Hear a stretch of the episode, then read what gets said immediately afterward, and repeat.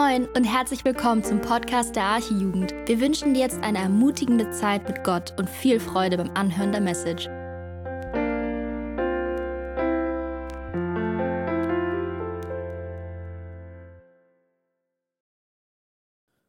Hallo, hallo, hallo. Yes, sehr gut. Ja, einen wunderschönen Abend wünsche ich euch allen. Ähm, für die, die mich nicht kennen, ich bin Leon, ähm, predige hier ab und zu mal vorne in der Jugend, bin jetzt 28 Jahre alt und ähm, bin seit circa, ich glaube, elf oder zwölf Jahren Teil der Jugend. Und bevor ich jetzt meine Predigt starte, habe ich mir gedacht, weil ich heute so einen langen Text habe, dass ja vielleicht jemand anders für mich vorlesen kann. Und deswegen würde ich einmal bitten, dass Persis, äh, genau, da bist du Persis, Persis, kommst du einmal nach vorne? Können, glaube ich, Persis einen Applaus geben, oder?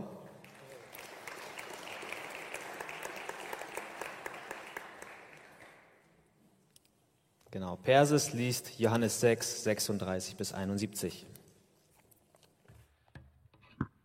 Hallo, hört man mich? Ja. Genau, ich lese Johannes 6, 36 bis 71 aus der Schlachterübersetzung. Aber ich habe es euch gesagt, dass ihr mich gesehen habt und doch nicht glaubt. Alles, was mir der Vater gibt, wird zu mir kommen. Und wer zu mir kommt, den werde ich nicht hinausstoßen. Denn ich bin aus dem Himmel herabgekommen, nicht damit ich meinen Willen tue, sondern den Willen dessen, der mich gesandt hat.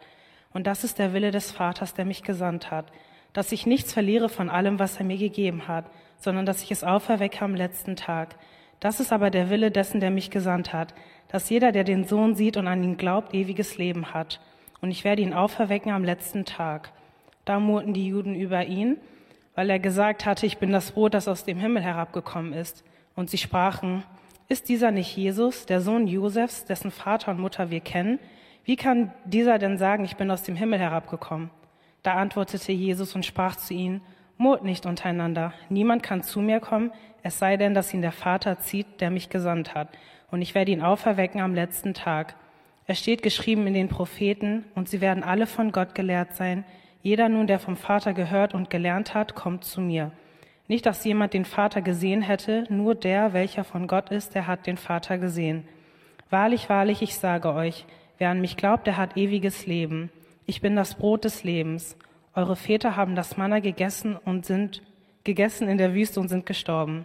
Dies ist das Brot, das aus dem Himmel herabkommt, damit wer davon isst, nicht stirbt. Ich bin das lebendige Brot, das aus dem Himmel herabgekommen ist. Wenn jemand von diesem Brot isst, so wird er leben in Ewigkeit. Das Brot aber, das ich das Brot aber, das ich geben werde, ist mein Fleisch, das ich geben werde für das Leben der Welt. Da stritten die Juden untereinander und sprachen, wie kann dieser uns sein Fleisch zu essen geben? Darum sprach Jesus zu ihnen, wahrlich, wahrlich, ich sage euch, wenn ihr nicht das Fleisch des Menschensohnes esst und sein Blut trinkt, so habt ihr kein Leben in euch. Wer mein Fleisch isst und mein Blut trinkt, der hat ewiges Leben, und ich werde ihn auferwecken am letzten Tag, denn mein Fleisch ist wahrhaftig Speise und mein Blut ist wahrhaftig Trank. Wer mein Fleisch isst und mein Blut trinkt, der bleibt in mir und ich in ihm.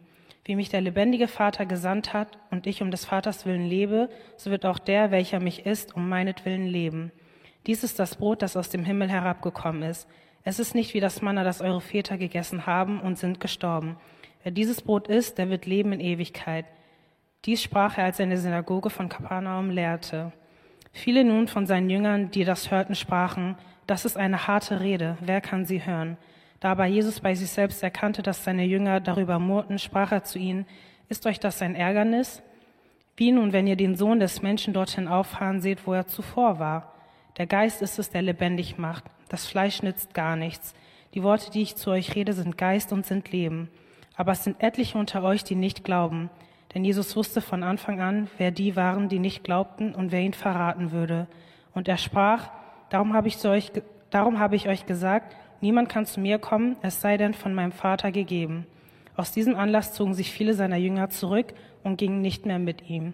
Da sprach Jesus zu den Zwölfen, wollt ihr nicht auch gehen? Da antwortete ihm Simon Petrus, Herr, zu wem sollen wir gehen? Du hast Worte ewigen Lebens.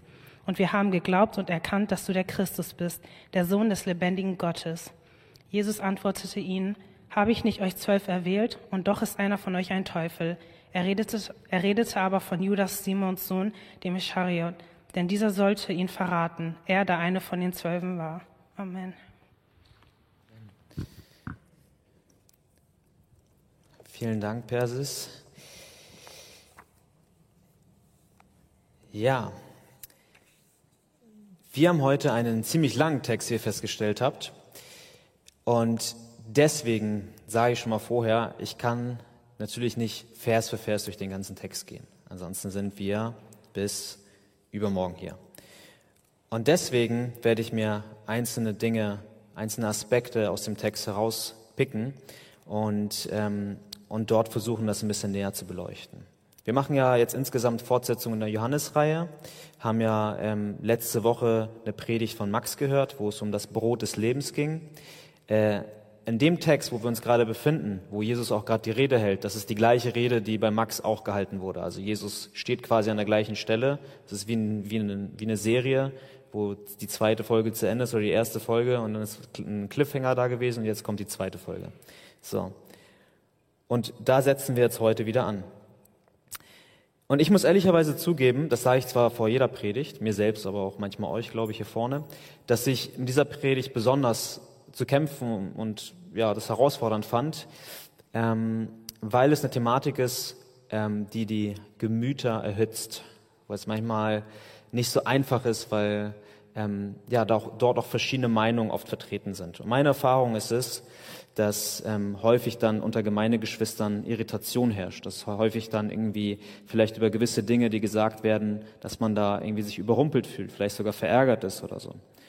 Und es war damals so, als ähm, Jesus zu den Menschen gesprochen hat, sehen wir die Reaktion und es ist heute auch noch so. Deshalb möchte ich zu Beginn einfach dafür beten, dass Gott unser Herz öffnet und dass er uns einfach ein offenes Herz für sein Wort schenkt und uns mal für jetzt für die nächsten Minuten einfach mal schenkt, dass wir alles, was wir glauben, einfach mal zu, oder alle, die ganzen Standpunkte, an denen wir vielleicht festhalten, einfach mal zur Seite legen und einfach mal hören, was Gott zu sagen hat. Und deswegen bete ich jetzt noch einmal. Jesus, danke dafür, dass du wirklich derjenige bist, ähm, ja, zu dem wir kommen können, wenn wir Wahrheit suchen, Herr. Danke dafür, dass du das Brot des Lebens bist, dass wir nicht in der Welt irgendwie verirrt suchen müssen, dass wir nicht ja, Sklaven der Sünde bleiben müssen, Herr, sondern dass wir von diesem Brot essen können, was du uns anbietest, was du selbst bist, Herr. Danke dafür, dass du ja, Menschen zu deinen Kindern machst. Danke dafür, dass du rettest, Herr. Danke dafür, dass ich auch dein Kind sein darf, Herr. Und ich bitte dich besonders darum, dass du heute die Herzen öffnest für dein Wort, dass du Offenheit schenkst dafür, was du zu sagen hast, Herr. Damals sind viele gegangen, als sie deine Worte gehört haben. Und heutzutage ist es auch so, dass viele deine Worte hören und gehen, weil sie dir nicht nachfolgen wollen, weil es ihnen das nicht wert ist. Ähm, aber jeder, der mit dir gegangen ist, weiß, der Weg mit dir ist es wert. Das Leben, was du uns schenkst, ist unbezahlbar. Das können wir gar nicht irgendwo anders bekommen. Und deswegen bitte ich dich darum, lass das jeden von uns erkennen. Lass es auch nochmal die mehr erkennen, die schon mal geschmeckt haben, das vom Brot. Und segne einfach den Abend heute. Amen. Ja, einmal ein ganz kurzer Reminder, wo wir uns befinden. Letzte Woche haben wir ja gelesen, wie ich eben schon gerade angeteasert habe, dass Jesus sich in einem Gespräch mit Menschen befand. Und wir hörten von Max, dass er dort darüber sprach, dass er, Jesus selbst, das Brot des Lebens ist. Und verglich das mit dem Manna, welches die Juden damals zur Zeit von Mose äh, von, vom Himmel bekommen haben, um in der Wüste zu überleben. Doch die Menschen verstanden damit nicht, dass Jesus kein physisches Brot meinte, also kein, kein Leibbrot vom Bäcker, was wir so kennen, sondern dass er das geistlich meinte. Deswegen fragten sie Jesus in Vers 34, also quasi zwei Verse vor unserem Text, Herr, gib uns alle Zeit dieses Brot. Und weil Jesus genau wusste und sah, was in ihren Herzen los war, erklärte und offenbarte er ihnen in Vers 35, dass er selbst das Brot des Lebens ist, von dem er gerade gesprochen hat. An dieser Stelle setzen wir jetzt an. Da machen wir jetzt weiter. Und der Titel meiner Predigt ist eine simple Frage an dich, welche sich wahrscheinlich erst am Ende für dich erschließen wird. Und zwar ist die Frage, willst du nicht auch weggehen? Was es mit dem Titel auf sich hat, Erklärung kommt später. Ich habe meine Predigt in drei Fragen unterteilt für alle, die mitschreiben möchten. Und diese Fragen sollen nicht nur eine Gliederung sein und uns eine Hilfe sein, dass wir uns ordnen können, sondern sie sollen auch ganz persönlich jetzt an dich gestellt sein. Und ich möchte auch zu jeder Frage auch erklären, was ich damit meine. Die erste Frage lautet, hast du das Brot des Lebens? Die zweite Frage lautet, kann ich alleine von mir aus nach Gott suchen? Und die dritte Frage lautet, ist genauso wie der Titel der Predigt, willst du nicht auch weggehen? Ist ein bisschen verwirrend vielleicht, aber es klärt sich doch alles auf. Die erste Frage, hast du das Brot des Lebens? Das werden jetzt vielleicht ein, zwei Überschneidungen zu der Predigt von Max sein, aber ich versuche neue Aspekte reinzubringen, weil es in meinem Text auch darum geht ähm, und das quasi dann weiterführt. In Vers 41 und 42 lesen wir, wie die Menschen reagierten, als Jesus sich selbst als dieses Brot des Lebens bezeichnete. Da steht, da murrten die Juden über ihn, weil er gesagt hatte, ich bin das Brot, das aus dem Himmel herabgekommen ist. Und sie sprachen, ist dieser nicht Jesus, der Sohn Josefs, dessen Vater und Mutter wir kennen? Wie kann dieser denn sagen, ich bin aus dem Himmel herabgekommen? Wie ist die Reaktion der Juden? Jubeln sie laut, als sie die Worte von Jesus hören? Waren sie irgendwie voll begeistert? Wollten sie noch mehr von dem hören, was er eben gerade gesagt hat? Nö, eher im Gegenteil. Da steht, sie murrten über seine Worte. Und jeder von euch, der Jesus selbst kennt, der ja, sich bekehrt hat, der wiedergeboren ist und diesen Drang hat, Menschen von Jesus zu erzählen und das auch getan hat, kennt diese Reaktion. Das Murren über das Wort. Oh, nicht schon wieder Jesus. Es ist die weit verbreitete Reaktion auf die Verkündigung des Evangeliums. Es ist die weit verbreitete Reaktion auf die Verkündigung von Wahrheit. In der NGÜ, in der neuen Genfer Übersetzung, steht auch, sie waren empört darüber, was Jesus ihnen erzählte oder was sie von Jesus hörten. Es war nicht das, was sie erwartet hatten. Das Brot des Lebens sollte doch ein Wunderbrot sein, wo ich, ähm, wo ich reinbeiße und das mir eine Superkraft verleihen kann. Das war das, was, was sie sich darunter vielleicht vorgestellt haben. Und stattdessen redet Jesus ein Wirrwarr mit ihnen und, und er nennt sich selbst zu diesem Brot des Lebens. Und dann sagt er auch noch, dass es vom Himmel herabgestiegen ist, obwohl wir doch ganz genau wissen, wer seine leiblichen Eltern sind. Josef und Maria, wir kennen die doch aus Nazareth. Für wen hält sich dieser Jesus eigentlich? Hier war eine Grenze für die Menschen erreicht. Bis hierhin und nicht weiter. Manchmal hören wir von einem Freund oder einer Freundin von diesem neuen Superprodukt. Ich weiß nicht, ob ihr das kennt. Und dann seid ihr richtig hyped drauf ne, und wollt das auch haben. So. Das ist bei den Frauen, ich will jetzt keine Stereotypen irgendwie bedienen oder vorurteilhaft sein oder so, aber bei den Frauen ist es häufig ein Beauty-Produkt. So. Dann kommt vielleicht eine Freundin und sagt zu dir, hör mal, ich habe neulich dieses neue Produkt gekauft, was du dir auf die Haut tun kannst und deine Haut sieht danach einfach perfekt aus. Keine Hautunreinheiten, keine Flecken, keine Pickel. Bei mir selbst hat das Wunder gewirkt. Und völlig überzeugt und richtig begeistert von dem, was deine Freundin erzählt, denkst du dir, wow, wo kann ich das bestellen? Douglas, Amazon, gib mir einen Link. Die Männer sollen aber auch nicht zu kurz kommen. Ein Kumpel kommt zu dir und erzählt dir Folgendes. Yo, Bro, ich habe letztens diese neue Kryptowährung gefunden, die in weniger als drei Jahren sich mehr als verhundertfachen soll. Ich habe jetzt schon mein Geld verdoppelt und es steigt immer weiter an. Schlag auch zu. Deine Augen werden zu Dollarzeichen. Du installierst dir sofort die Trading-App auf dein Handy und zahlst dein erstes Geld ein. Ja, so ticken wir Menschen. Du sehnst dich nach Schönheit, du sehnst dich nach Reichtum, du sehnst dich nach Brot, um deinen Hunger zu stillen. Aber sehnst du dich auch nach Jesus? Verstehst du, dass dein Hunger in Dingen wie Reichtum, Schönheit, Essen, Trinken, Anerkennung, Bedeutsamkeit, Stärke, Intelligenz, Lob, Familie, Glück, Freude, Beliebtheit, Gesundheit, Liebe und so weiter und so fort niemals nachhaltig gestillt werden kann? Verstehst du das? Diese Dinge besitzt du oder hast du und sie geben dir Freude, Sicherheit und vieles mehr für eine kurz, kurze Zeit. Aber sie können niemals nachhaltig deinen Hunger stillen. Jesus sagt, ich, Jesus zeigt auf sich selbst, nicht ich jetzt auf mich, sondern Jesus zeigt auf sich, ich bin das Brot des Lebens. Wer zu mir kommt, den wird nicht hungern. Und wer an mich glaubt, den wird niemals dürsten. Es ist eine Sicherheit in dem Wortlaut, den Jesus verwendet. Es ist nicht so, dass Jesus sagt, ich bin das Brot des Lebens. Und wenn du zu mir kommst, dann hast du eine 50-prozentige Chance, dass sich dein Leben vielleicht, dein heiliges, ewiges Leben verdoppelt. Nein, damit ist es nicht gemeint. Es ist nicht wie bei Kryptowährungen, sondern Gott, Jesus gibt dir eine Garantie für das ewige Leben, wenn du zu ihm kommst. Keine Kryptowährung, kein Beauty-Produkt können dir das geben, was du dir nachhaltig erhoffst, diesen Wunsch, den du in dir hast. Jesus kann dir nur ewiges Leben geben. Das lesen wir auch in Vers 51. Dort heißt es, ich bin das lebendige Brot, das aus dem Himmel herabgekommen ist. Wenn jemand von diesem Brot isst, so wird er leben in Ewigkeit. Das Brot aber, das ich geben werde, das ist mein Fleisch, das ich geben werde für das Leben der Welt. Ich möchte mich nicht allzu lang beim ersten Punkt aufhalten, weil wir das schon letzte Woche gehört haben. Ähm, aber was Jesus hier selbst von sich offenbart, das möchte ich nochmal kurz äh, mit reinbringen, ist, dass der einzige Weg, um errettet zu werden, er selbst ist. Das ist hier ganz klar von Anfang an. Jesus, deswegen waren die Leute auch so verärgert darüber. Er hat gesagt, ich bin vom Himmel runtergekommen, herabgekommen. Und damit hat er gesagt, ich bin Gott und ich bin dieses Brot des Lebens. Wenn ihr mich isst, habt ihr ewiges Leben. Die Leute haben schon verstanden, worauf er hinaus will. Es hat ihnen nur nicht gefallen. Sehnst du dich nach Frieden für dein Leben? Vielleicht ist Chaos gerade in deinem Leben.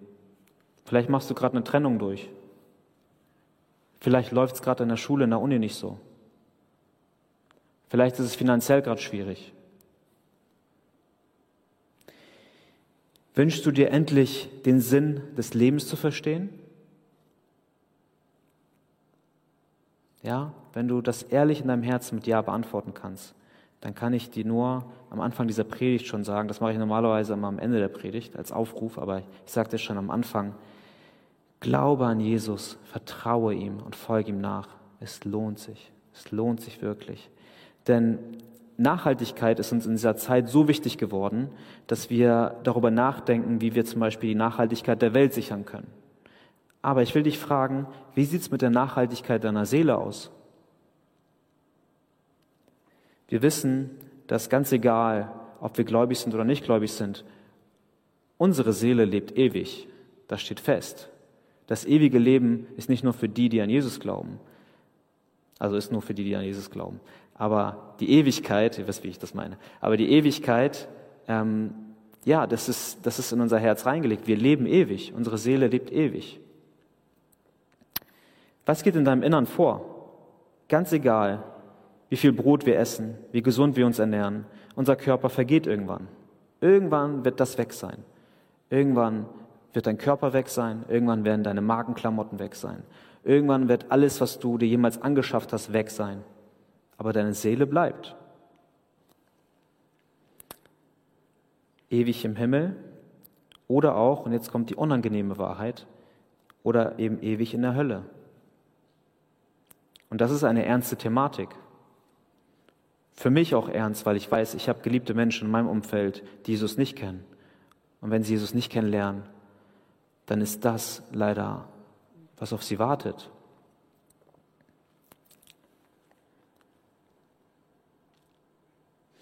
Deswegen die Frage an dich, hast du das Brot des Lebens, welches dir wirklich ewiges Leben schenkt? Hast du das wirklich geschmeckt, das Brot? Oder bist du heute hier, weil du Gemeinschaft haben möchtest mit Leuten, weil du einfach mit Leuten abhängen möchtest? Oder bist du hier, weil du eine Fassade vor der Gemeinde aufrechterhalten möchtest, weil es sich für einen Christen gehört, zur Gemeinde zu gehen, weil es sich für einen Christen gehört, bei den Veranstaltungen dabei zu sein? Nein, das ist nicht wichtig. Komm mit einem ehrlichen, demütigen Herzen vor Jesus. Tu Buße und Glaube und Jesus wird dir ewiges Leben schenken. Das ist garantiert. Es ist unglaublich und nicht zu fassen, aber es ist so einfach ist es. So einfach ist es. Und zuletzt sehen wir auch Vers 53, das ist auch ein letzter Aspekt, den ich beim ersten Punkt mit reinbringen möchte, dass Jesus seine Zuhörer auffordert, sein Fleisch zu essen und sein Blut zu trinken. Natürlich meinte das jetzt nicht wortwörtlich, sondern er meint das symbolisch. für seinen Tod, für seinen späteren Tod am Kreuz, den er haben wird. Und auch wenn es zur späteren, späteren Bibelstellen nochmal deutlicher wird, dass es hier, ja, dass es grundsätzlich um das Abendmahl geht, ist das schon so das erste Anteasern des Abendmahls, welches wir Christen in Gedenken an den Tod am, ja, an den Tod Jesu am Kreuz feiern sollen. Und deswegen ist es auch nur den beibehalten oder den überlassen, das zu tun, wenn du wirklich auch an Jesus glaubst, weil es ein Gedenken daran ist, dass Jesus für dich gestorben ist. Zum Schluss der ersten Frage wiederhole ich diese Frage nochmal an dich. Das ist eine Frage, die du mit in die Woche reinnehmen kannst. Hast du das Brot des Lebens? Hast du es geschmeckt? Der zweite Punkt, der den Großteil der Predigt einnehmen wird, ist die Frage, kann ich alleine aus mir heraus nach Gott suchen? Geht das?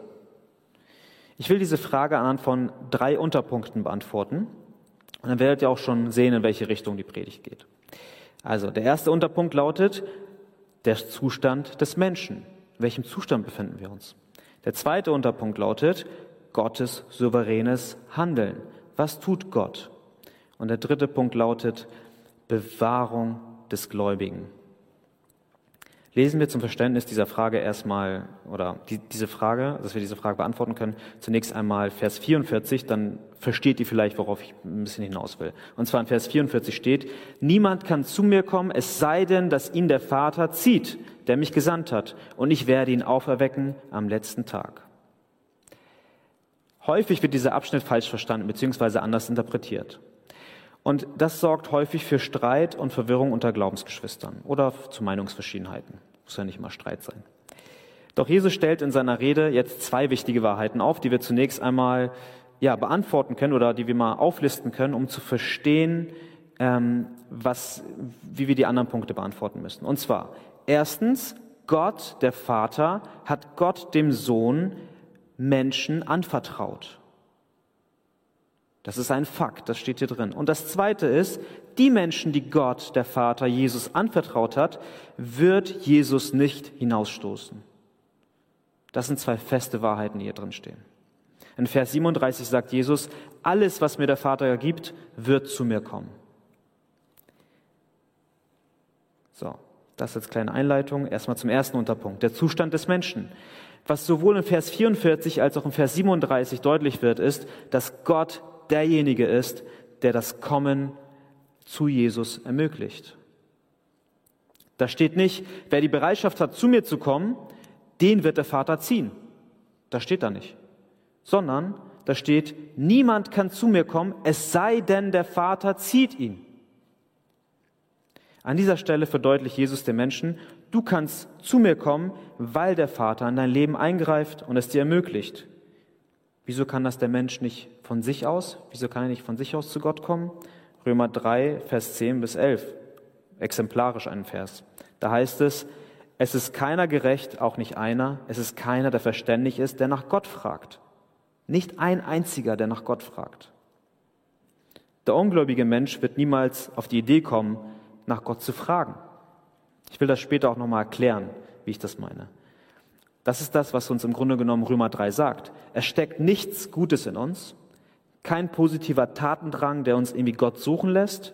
Niemals würde jemand ohne das Eingreifen des Vaters den Sohn suchen. Wieso sollte ich auf die Idee kommen und sagen, ich bin ein Sünder, ich brauche Vergebung und deswegen will ich gewisse Dinge in meinem Leben aufgeben und jetzt den Sohn in meinem, in meinem Leben aufnehmen? Nein, wir denken, es ist alles okay. Niemals würde ein Mensch auf die Idee kommen und sagen, dass er einen Retter braucht und dass dieser Retter Jesus Christus heißt. Und der auch noch für meine Sünden gestorben ist. So etwas ist nicht möglich. Und vielleicht sitzt du hier jetzt und sagst, aber Leon, bei mir war es anders. Ich war verloren und hoffnungslos in der Welt. Ich hatte mit ganz vielen Sünden zu kämpfen. Ich hatte ein ganz schlimmes Leben. Und irgendwann kam der Wunsch in mir hoch, die Wahrheit herauszufinden. Ich suchte Gott und ich fand ihn auch. Ich mag vielleicht keinen großen Anteil daran gehabt haben, aber ich habe diesen einen kleinen Schritt auf Jesus zugemacht. Ich bin diesen einen kleinen Schritt zu Jesus gelaufen und er kam mir dann 100 Schritte entgegen. Aber ich musste diesen Schritt erstmal tun. Wenn du so denkst, dann möchte ich dir sagen, dass ich mich von ganzem Herzen freue, dass du mein Bruder oder meine Schwester im Glauben geworden bist. Das meine ich auch ernst. Ähm, es ist auch ganz egal, was man in dieser Sache, in dieser Lehre glaubt oder nicht glaubt. Ähm, ich freue mich, dass du, also nicht egal, ihr wisst, wie ich das meine, aber es ist letztendlich, wenn du mein Bruder oder meine Schwester bist, dann liebe ich dich als Bruder oder Schwester im Herrn. Das, ist das, was ich, äh, was ich damit meine. Aber ich muss dir auch sagen, ich freue mich darüber, aber ich muss dir auch sagen, dass es nicht stimmt, was du sagst. Du warst es nicht, der den Wunsch in dir geweckt hat, Gott zu suchen. Du warst das nicht. Sondern Gott war es, der es in dir geweckt hat. Und da haben wir schon das erste Eingreifen Gottes in deinem Leben, was zu deiner Errettung geführt hat. Dieser eine kleine Schritt, der sich so anfühlt, als hättest du ihn zu Gott gemacht, ist in Wahrheit das erste Wirken Gottes in deinem Leben. Das ist das, wo Gott schon anfängt. Er fängt schon davor, viel, viel mehr davor an. Aber da merkst du vielleicht das erste Mal, dass er anfängt. Das heißt nicht, dass wir vollkommen irgendwie ausgeschlossen sind aus unserer Verantwortung. Das heißt das nicht. Wir haben eine Verantwortung als Menschen. Aber das heißt wohl schon, dass wir keinen Anteil haben an unserer Rettung. Wir können nichts hinzufügen, um errettet zu werden. Es geht nicht.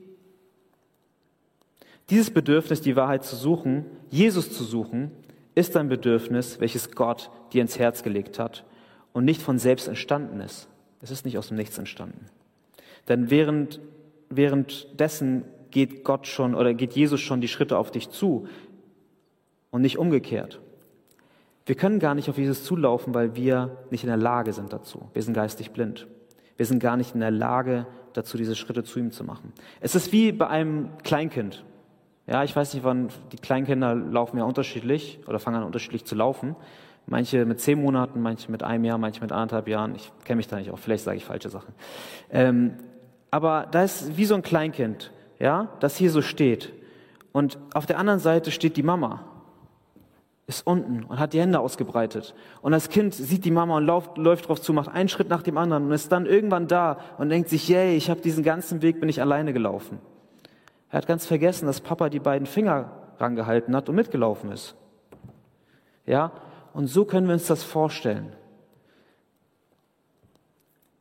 Wir denken vielleicht, dass wir diese Schritte laufen, aber wenn Gott uns nicht dahin führen würde, wenn Gott uns nicht leiten würde, dann wären wir nicht in der Lage, das zu tun. Es ist das erste Wirken Gottes. Wir können uns auch aus uns heraus nichts zu unserer Rettung äh, hinzufügen, wie ich eben gerade schon gesagt habe.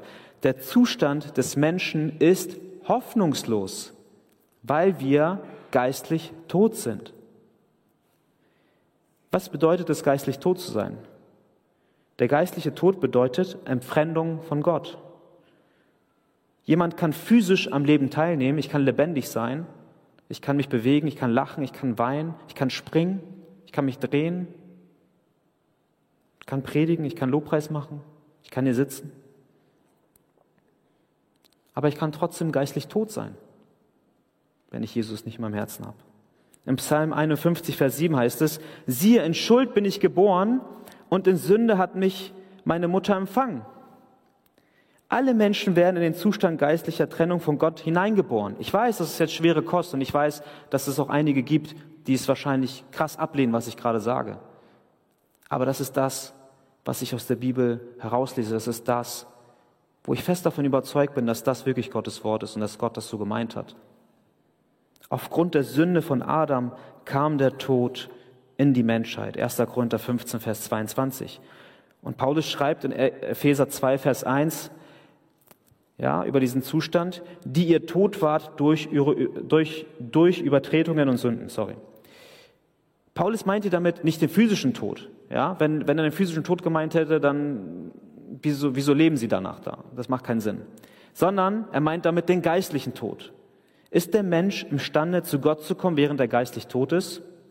Ich habe mal eine kleine Hilfe für euch, um das mal zu erklären.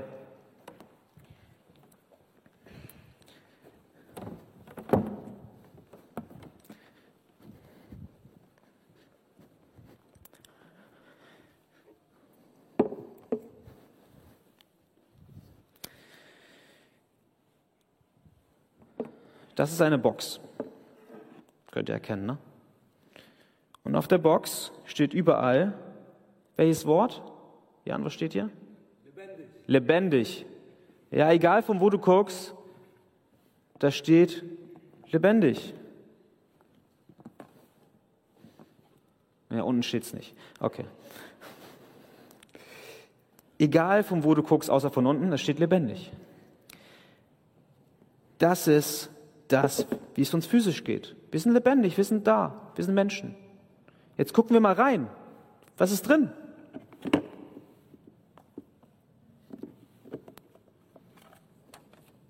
Oh, okay. Tot. Okay.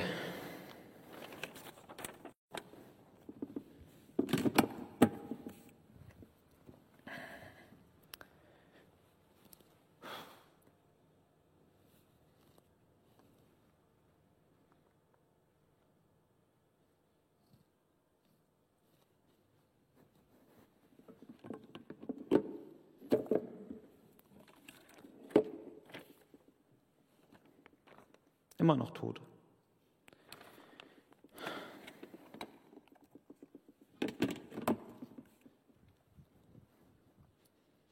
Hm, fünf, vier, drei, zwei, eins.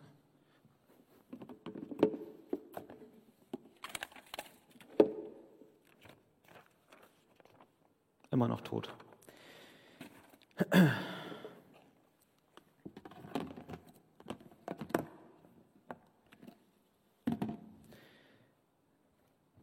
Was möchte ich euch damit sagen? Der Mensch ist physisch lebendig.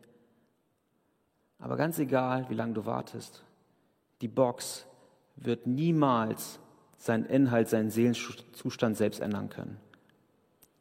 Niemals wird die Box den Zettel selbst rausnehmen und einen anderen Zettel reinpacken. Das wird niemals passieren. Da kannst du hier noch tausend Jahre sitzen, das wird nicht passieren. Wenn da vielleicht irgendwann sich irgendwelche Lebewesen drin entwickelt haben, kann es sein, dass der Zettel irgendwann sich zersetzt. Aber so wird das niemals passieren. Das geht gar nicht. Es bedarf einer externen Handlung von jemandem, der in die Box reingreift und da was verändert. So. Da muss jemand hin, diese Box aufmachen, diesen geistlich seelischen toten Zustand nehmen und dort Leben reinpacken, oder? Und jetzt passt das Äußere auch mit dem, was drin ist. So. Wieso mache ich so komische Sachen mit Boxen? Ich möchte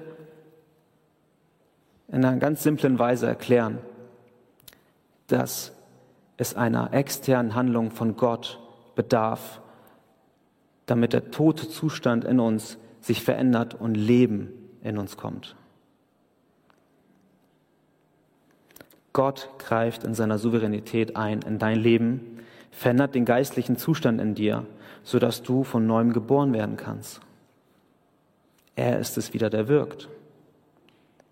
Der Wunsch nach Wahrheit entsteht durch sein Handeln. In Philippa 2, Vers 12 heißt es, verwirklicht eure Rettung mit Furcht und Zittern. Das scheint erstmal ein Aufruf an uns zu sein, dass wir aktiv werden sollen. Ja, sollen wir auch.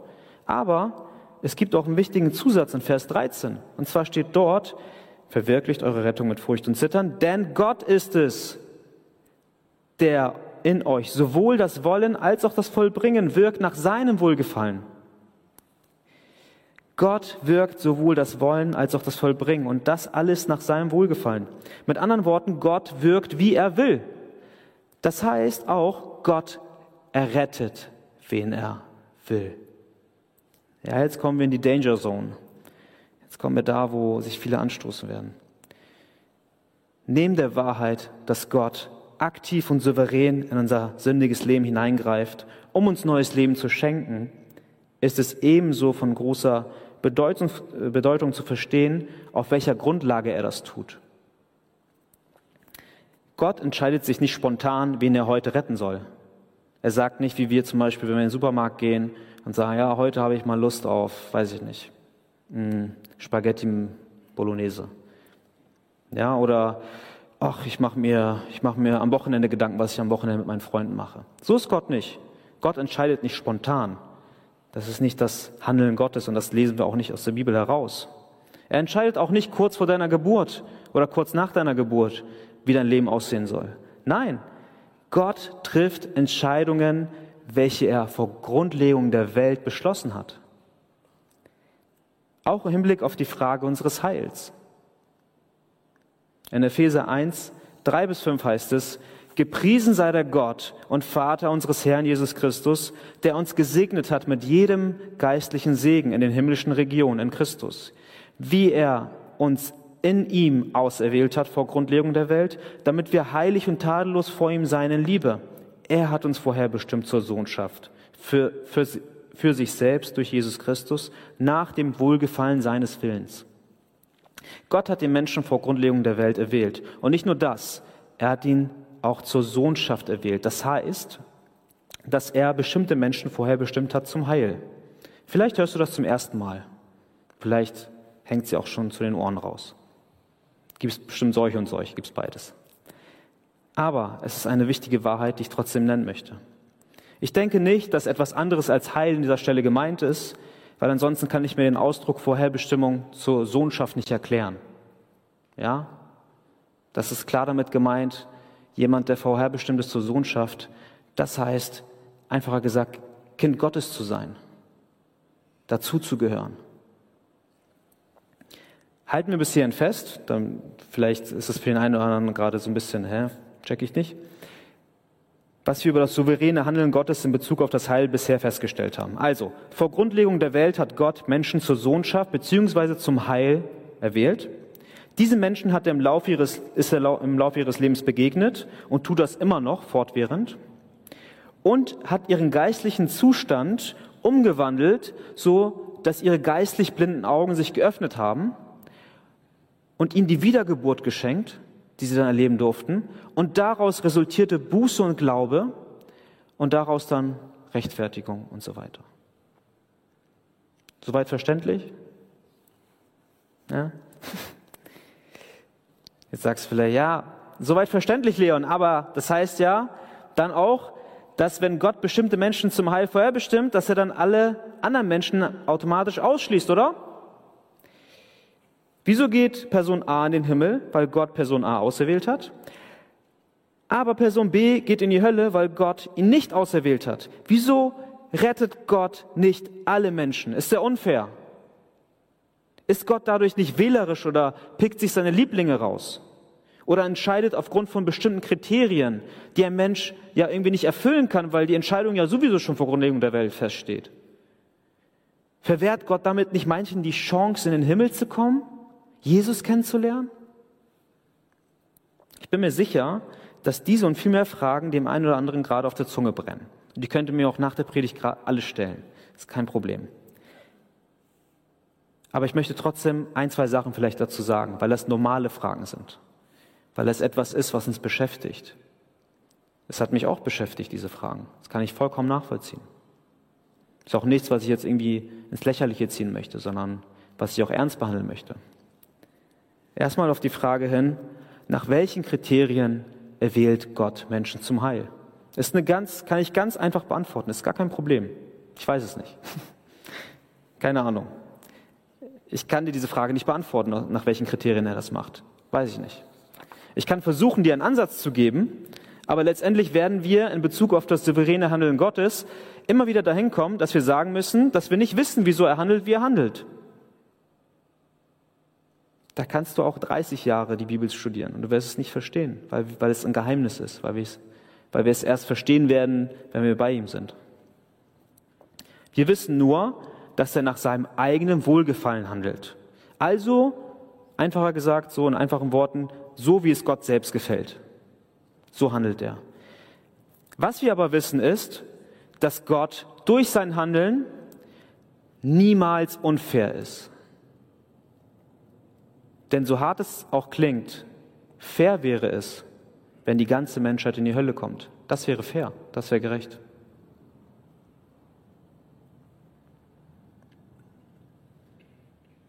Das wäre angemessen. Das wäre der gerechte Lohn für unsere Sünde. Doch Gott entschloss sich gnädig zu sein über die Menschheit. Ja, es ist ein schwaches Beispiel jetzt, aber vielleicht kennt ihr das auch schon mit dem Waisenhaus. Ja, wenn da jemand reingeht und sich dort ein Kind adoptiert und sagt, ich mache dich zu meinem Kind und dort und dort und dort und geht aus dem Waisenhaus dann raus und hat diese Kinder, hat diese, wie vielen, keine Ahnung, wie vielen Kinder mitgenommen und sagt, ich will ihnen jetzt Obhut geben. Ich bin jetzt ihr Vater. Ist sie dann ungerecht zu den anderen, weil sie nicht adoptiert hat? Nein, er hat sich erbarmt über sie. Es ist natürlich nur ein schwaches Beispiel, weil wir letztendlich nicht wissen, wie Gott handelt, weil wir nicht wissen, wieso Gott ja tut, was er tut. Aber es soll uns ein bisschen verdeutlichen, dass wir Gott nicht vorwerfen können, dass er unfair ist, dass er ungerecht ist. Und auch damals zu Paulus Zeiten ist diese Frage aufgekommen. Ist Gott gerecht? Eine sehr wichtige Stelle, um diese ganze Thematik zu verstehen, ist Römer 9. Ich weiß nicht, wenn ihr eure Bibel dabei habt oder euer Handy, schlagt gerne Römer 9 einmal auf. Dort lesen wir ab Vers 10.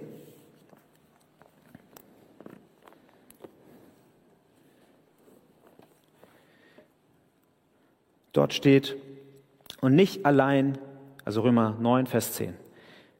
Und nicht allein dies, sondern auch, als Rebekka von einem und demselben von unserem Vater Isaac schwanger war. Als die Kinder noch nicht geboren waren und weder Gutes noch Böses getan hatten, damit der gemäß der Auserwählung gefasste Vorsatz Gottes bestehen bleibe, nicht aufgrund von Werken, sondern aufgrund des Berufenen, wurde zu ihr gesagt, der Ältere wird dem Jüngeren dienen.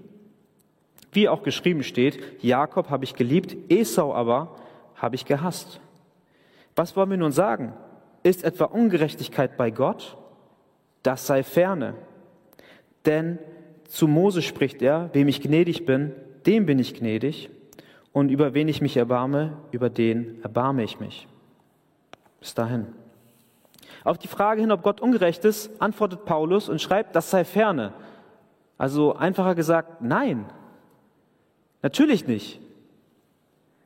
Denn wem er gnädig ist, ist er gnädig und über wen er sich erbarmt, über den erbarmt er sich. Und lesen wir einige Verse später, ich werde jetzt nicht auf alles eingehen, weil es den Rahmen sprengen würde, aber lesen wir einige Verse später vom Gebilde oder auch vom Ton und Töpfer, in Vers 20 bis 21, könnt ihr euch auch selbst nachher durchlesen.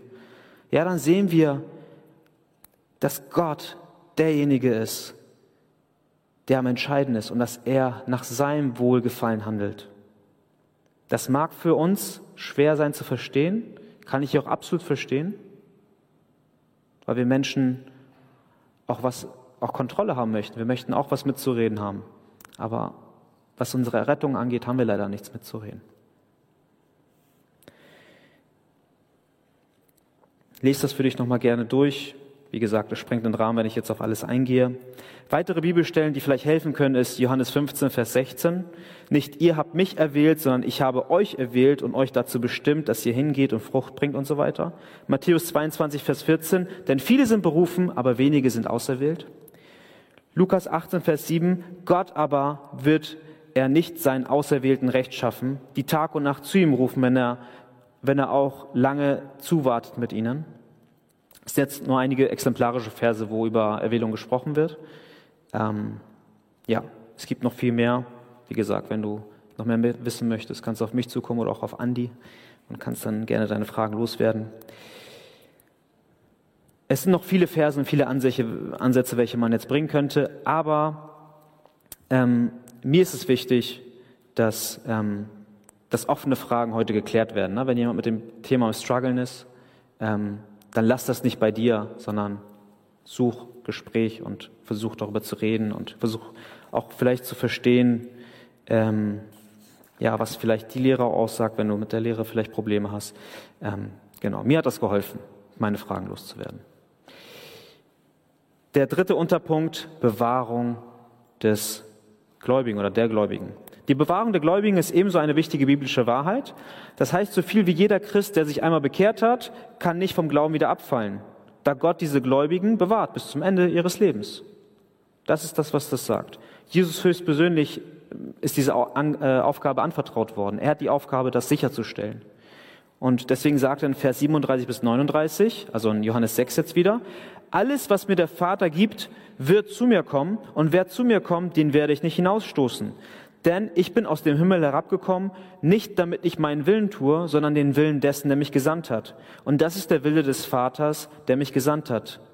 Und jetzt passt auf, dass ich nichts verliere von allem, was er mir gegeben hat, sondern dass ich es auferwecke am letzten Tag.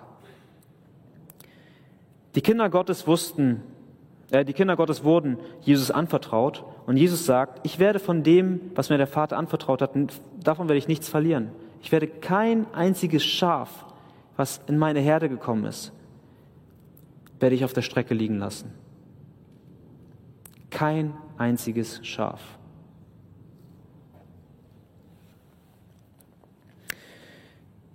Manchmal tendieren wir dazu, wenn es irgendwie schlecht bei uns läuft, glaubensmäßig, wenn wir eine Glaubenskrise haben, das zu hinterfragen. Da stellen wir unser eigenes Heil in Frage. Und ich will dir sagen, zum gewissen Grad ist es auch gut, sich zu prüfen. Auf jeden Fall. Es, wir lesen das zum Beispiel in, ähm, jetzt habe ich mir die Stelle hier natürlich nicht aufgeschrieben, das ist die Stelle in Jakobus, dass wir unseren Glauben prüfen sollen. Das steht auf jeden Fall ähm, drin und das ist auch etwas Ernstzunehmendes, dass wir ähm, wirklich anhand der Bibel, anhand der, des Maßstabes der Bibel prüfen, wie unser Leben, ob unser Leben in Ordnung ist mit Gott oder ob wir weiterhin in der Feindschaft leben. Aber wenn wir zu dem Entschluss kommen, dass wir sagen, ja, ich kann ohne Jesus nicht, wenn ich mir jetzt ein Leben ohne Jesus vorstellen würde, dann würde ich sagen, ich kann das nicht. So, egal wie viele Zweifel ich habe, ich kann doch nicht ohne Jesus leben. wenn du diese Erkenntnis gemacht hast, dann ruh dich auch aus in der Gnade. Dann zweifel nicht weiter weil dann hast du die Gewissheit. Jemand, der, jemand, der äh, sich fragt, ob er errettet ist, ist meistens errettet.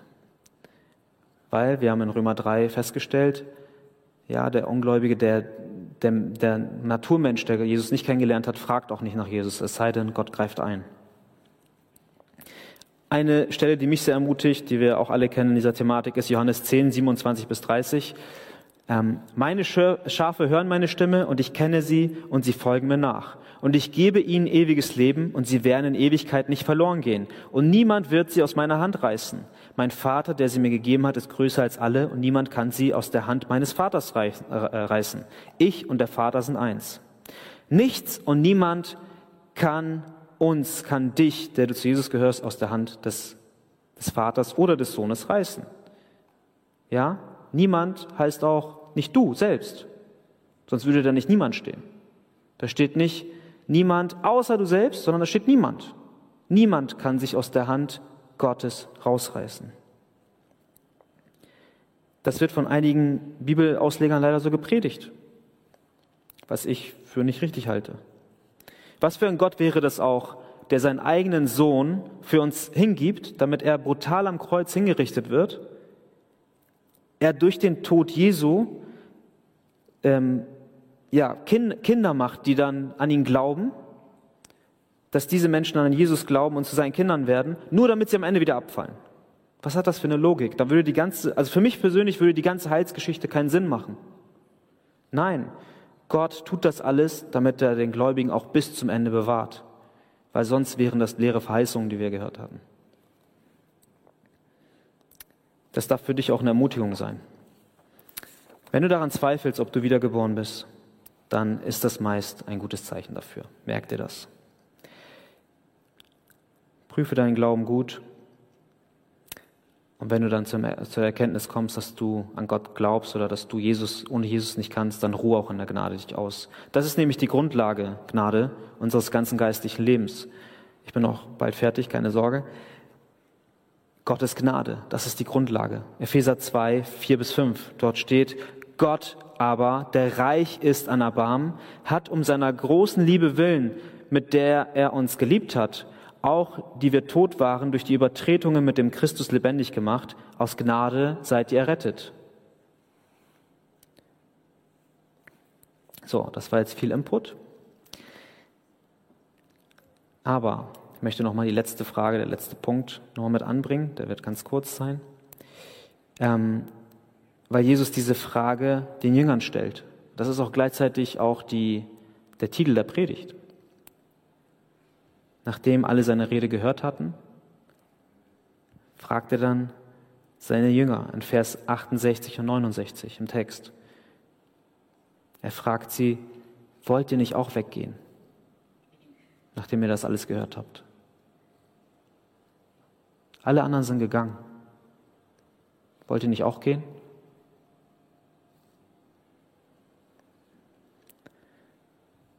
Was antworten die Jünger?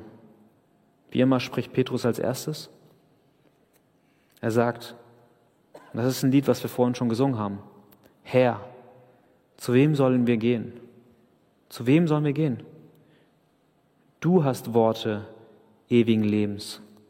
Und wir haben geglaubt und erkannt, dass du der Christus bist, der Sohn des lebendigen Gottes.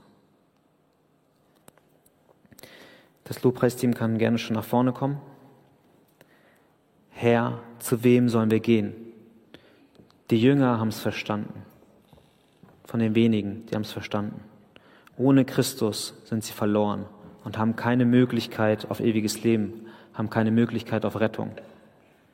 Und das gilt nicht nur für die Jünger damals, sondern es gilt auch für dich heute und für mich heute. Was wären wir ohne Gott? Häufig stellt unser Glaube uns vor Herausforderungen, die wir nicht verstehen, sowohl vor Lebensherausforderungen als auch vor Glaubensherausforderungen, vor theologischen Herausforderungen. Die Menschen, die bis dahin Jesus gefolgt sind, waren nicht mehr bereit, ihm zu folgen, nachdem Jesus diese klaren Worte zu ihnen gesprochen hatte. Willst du auch weggehen, wenn Jesus etwas sagt in dein Leben hinein, was dir nicht passt? Willst du dann auch weggehen? Willst du auch weggehen, nachdem ich so lange gepredigt habe? Oder willst du bleiben? Willst du bleiben und diesen Jesus näher kennenlernen? Ich lade dich ein, zu bleiben. Nicht physisch mit deinem Körper hier, sondern dass du bei Jesus bleibst, ganz egal, wie es dir gerade geht. Weil du brauchst nicht mehr zu suchen. Du bist am Ziel, du hast die Wahrheit gefunden. Bleib bei Jesus und er wird dir ewiges Leben schenken. Amen.